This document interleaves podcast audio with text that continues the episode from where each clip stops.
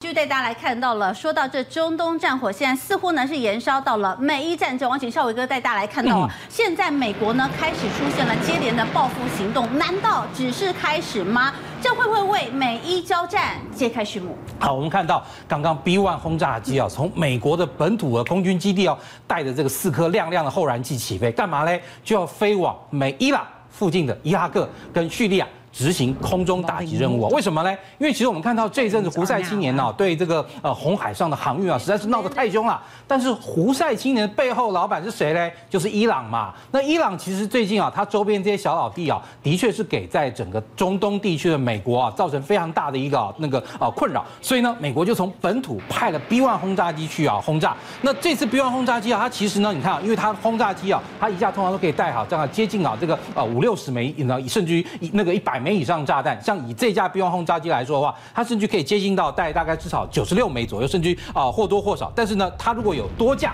那这个时候 B1 轰炸机最适合担任的任务是什么呢？在空中啊担任这个炸弹卡车，等于说我今天这开台大卡车上面载满了炸弹，你呢叫我丢哪我就丢哪，而且它是可以用精准攻击的。也就是说，你看它呢 B1 轰炸机一共发动了超过一百二十五枚的这个精准弹药，等于说我今天我要打哪里，我已经事先知道你这个武器库啊，或者是你这些作指中心啊，精确的位置，然后呢，对你哈用精准导引炸大那个弹药发生发动攻击。因为为什么拜登就是说，我们这一次啊的回应啊，就是从今天开始，我们要加在某一个时间哈地点继续做出回应，干嘛呢？也就是说，我不告诉你我到底什么时候为止，我也不告诉你我什么时候啊就就就不愿就就觉得可以了。那只要我认为你今天你胡塞那个组织呢做的事情让我美国不爽，好，我就要把你持续报复到让你啊这个求那个哭爹爹叫奶奶。而且这这是美军我们刚看到。除了 B1 轰炸机之外，哇，他们这次其实可以算是运用大军啊，在胡塞青年那个组织附近啊，也就是也门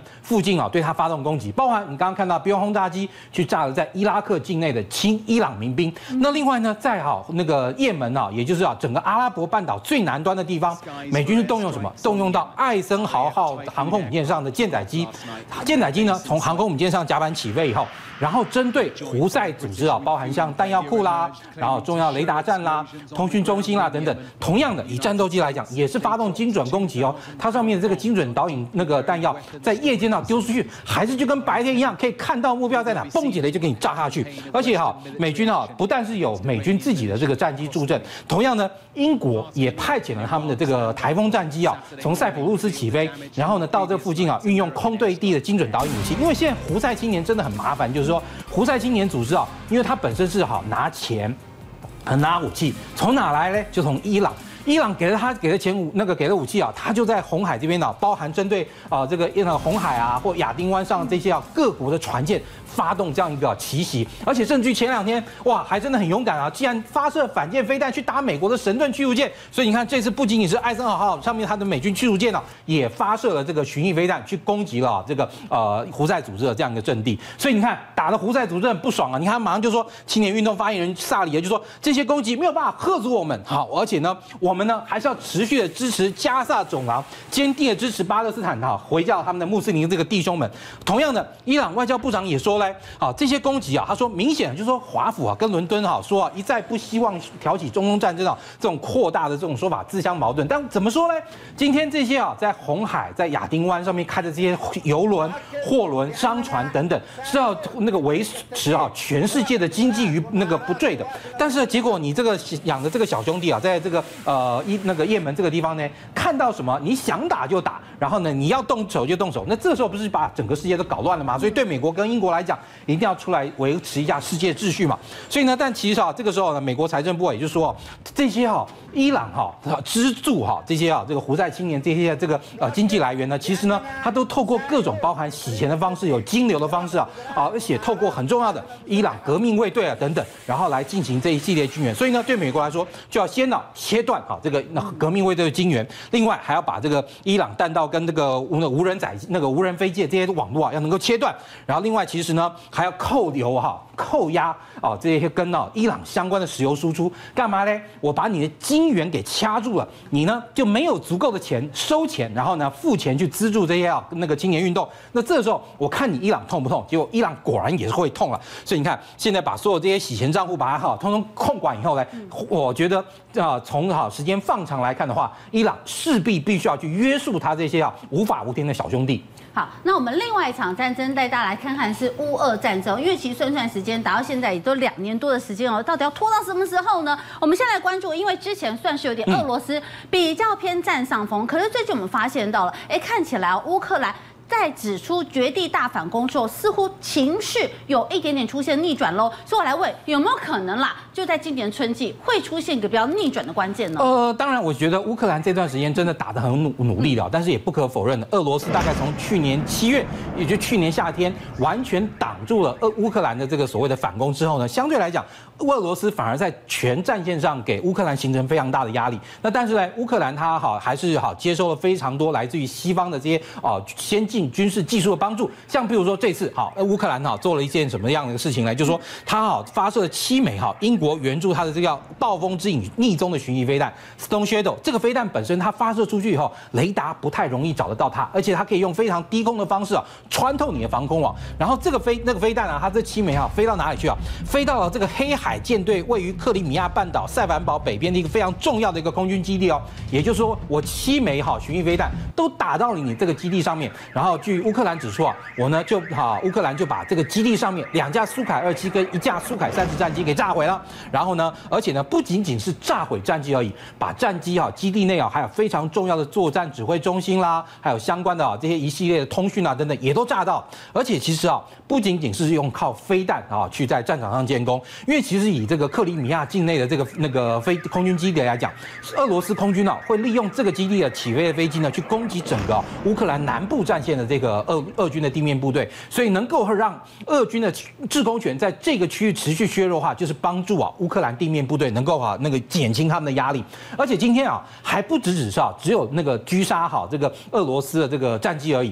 他们这次啊乌克兰的这些地面情报人员居然在哪里呢？他说啊他们好情报局说啊俄罗斯一架好 Tu 九十五轰炸机的这个飞行员，他目前呢在他的他的这个呃基地附近啊居然遭到一个枪击啊俄罗斯啊这个飞行员。其实对任何一个国家来讲，飞行员都是一个国家中非常重要资产。为什么？像以俄罗斯这款 Tu 九十五轰炸机来讲，它可能呢今天好编制的这个飞机假设有十架，但实际上整个基地里面大概飞行员呢，就是操控这个飞机的飞行员是专门来驾驶这个飞机的，大概了不起二十来个，或是十六七个。你如果呢能够打死一个或打伤一个。这个飞机它可能就没有足够的组员呢，能够让它起飞升空了。特别又是啊，操控飞机那个飞行的飞行员。所以其实不管是俄罗斯，连我们中华民国空军也是一样，我们对于空军基地里面啊飞行员的这个啊宿舍都是啊特别提高警戒，而且甚至啊还要提防外面来啊进行突袭。为什么？假设说以我们空军来讲啊，一个中队二十架幻象两千战机，搞不好只有三十个人飞。如果你一颗飞弹把这个飞行员宿舍给炸了，搞不好一口气就炸到十六七个飞行员，那这个时候怎么办？你飞机就没人飞。飞啦，所以对各国来说，飞行员都是一个非常重要的这个具有战略价值的目标。那结果啊，哎，乌克兰也很厉害哦，我不见得炸你飞机，好不好？我找到你的飞行员，把你的飞行员给狙杀了，哎，那我一样也是在战场上让你俄罗斯的飞机飞不起来。所以其实你看啊，这个事情我相信。未来，如果俄罗斯不强化防范的话，俄罗斯的飞行员在好这个好乌克兰那个或者说在俄罗斯那个在占领区的附近被狙杀的这种情况只会越来越多。那当然了，其实啊，以乌克兰来讲，他现在要做的不仅仅是只有啊，包含好用飞弹攻击空军基地，然后攻击机场，然后甚至于呢，好这个打击哈这个飞行员。俄罗斯那个乌克兰他们哈其实也在这次的这个冲冲突之中运用到大量的无人机。这些无人机能干嘛呢？因为这些无人机啊，它升空以后，它其实啊，特别是透过机上 AI 的这个协助，AI 的协助之后呢，让它能够哈找到这样一个目标，找到目标，经过好飞机上的 AI 那个鉴那个辨识以后，就可以朝高价值的这个目标啊冲下去。其实以对乌克兰来说啊，它今天啊那个乌克兰，它对于哈俄罗斯附近有一个非常重要的一个城市，南部的一个重要大城叫伏尔加格勒。伏尔加格勒这个地方就是古时候历史上赫赫有名的史达林格勒。那这个地方其实呢，就是啊俄罗斯从里海或者说外高加索油田提炼的原油呢，通常会先送到伏尔加格勒附近啊，经过精炼，然后再好分装运送。那这个时候，乌克兰的这个无人机啊，它呢就袭击了啊伏尔加格勒啊的这个大型的这个炼油厂。那等于说我今天我把你的炼油厂给炸坏了、炸伤了，那你是不是就没有足够的这个油量，或者说油料可以呢去哈协助啊俄国人哈或者俄军在前线作战？因为你任何一个油料你开采出来那个油不可能直接用嘛，你一定要经过这个炼油设施嘛。然后所以就是今天对伏尔加格勒这个袭击啊，对乌克兰来说就是要在斩断你俄罗斯啊整个后勤系统，因为特别是在冬天，油料的这个需求啊，又比平常在夏天来说要更急的更急切。因为你如果没有足够油料，阿兵哥搞不好连啊生火取暖，让自己不要被冻成了冰块的这个呃油料可能都没有。因为其实在这个俄罗斯的这个冬天啊，特别像伏尔加格勒，大家都知道历史上有名的史达林格勒战役，那时候其实就是大概在二零呃那个一九四三年四二年四三年这个时候发生的时候，那个时候整个地战区啊那个温度零下三四十度啊，如果没有油料的话，对不对？